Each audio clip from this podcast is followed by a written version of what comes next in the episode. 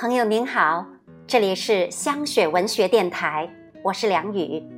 接下来我将要为您诵读的作品是《洞天仙境快乐游》，作者四年三班吴思彤。感谢您的聆听。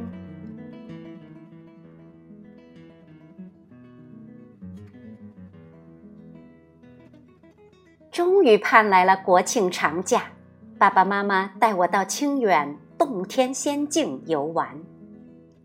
我们坐着像香蕉一样细长窄小的船儿，飘飘悠悠荡进曲曲折折的洞中。洞中的光线忽明忽暗，好像白天和黑夜不断交替，久了就让人忘了身处何时何地。光影明灭中，隐约能看见洞中那许许多多奇形怪状的钟乳石，有的像倒挂的莲花，有的像蟒蛇的头，有的像凶猛的狮子，有的像打坐的菩萨。不一会儿，前方传来噼里啪啦的声音，难道是洞中的神仙在放鞭炮迎接我们？随着小船继续前行。我的眼前渐渐开阔明亮了起来，抬头一看，哇，一条银白色的大瀑布垂挂在眼前，如此壮观，让人精神为之一振。瀑布飞泻而下，溅起的水雾使得洞中迷蒙一片，好像是仙人放完鞭炮后还来不及散尽的烟雾。小船在乳白的水雾中穿过，如同进入仙境。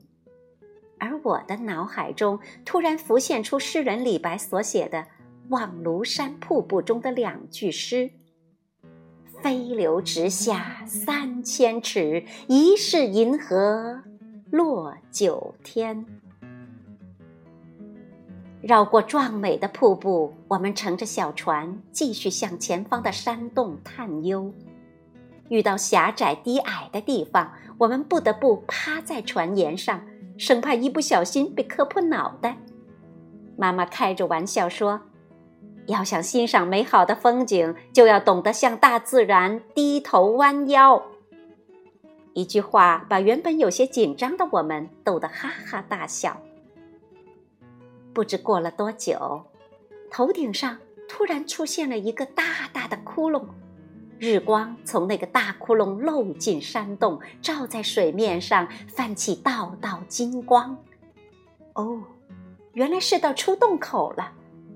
洞口的溪流两边栽种着一排排整齐的竹子，笔挺翠绿，像是在列队欢迎我们，又像是保护仙洞的卫士。出了这仙洞，我们仿佛从仙境中重回人间。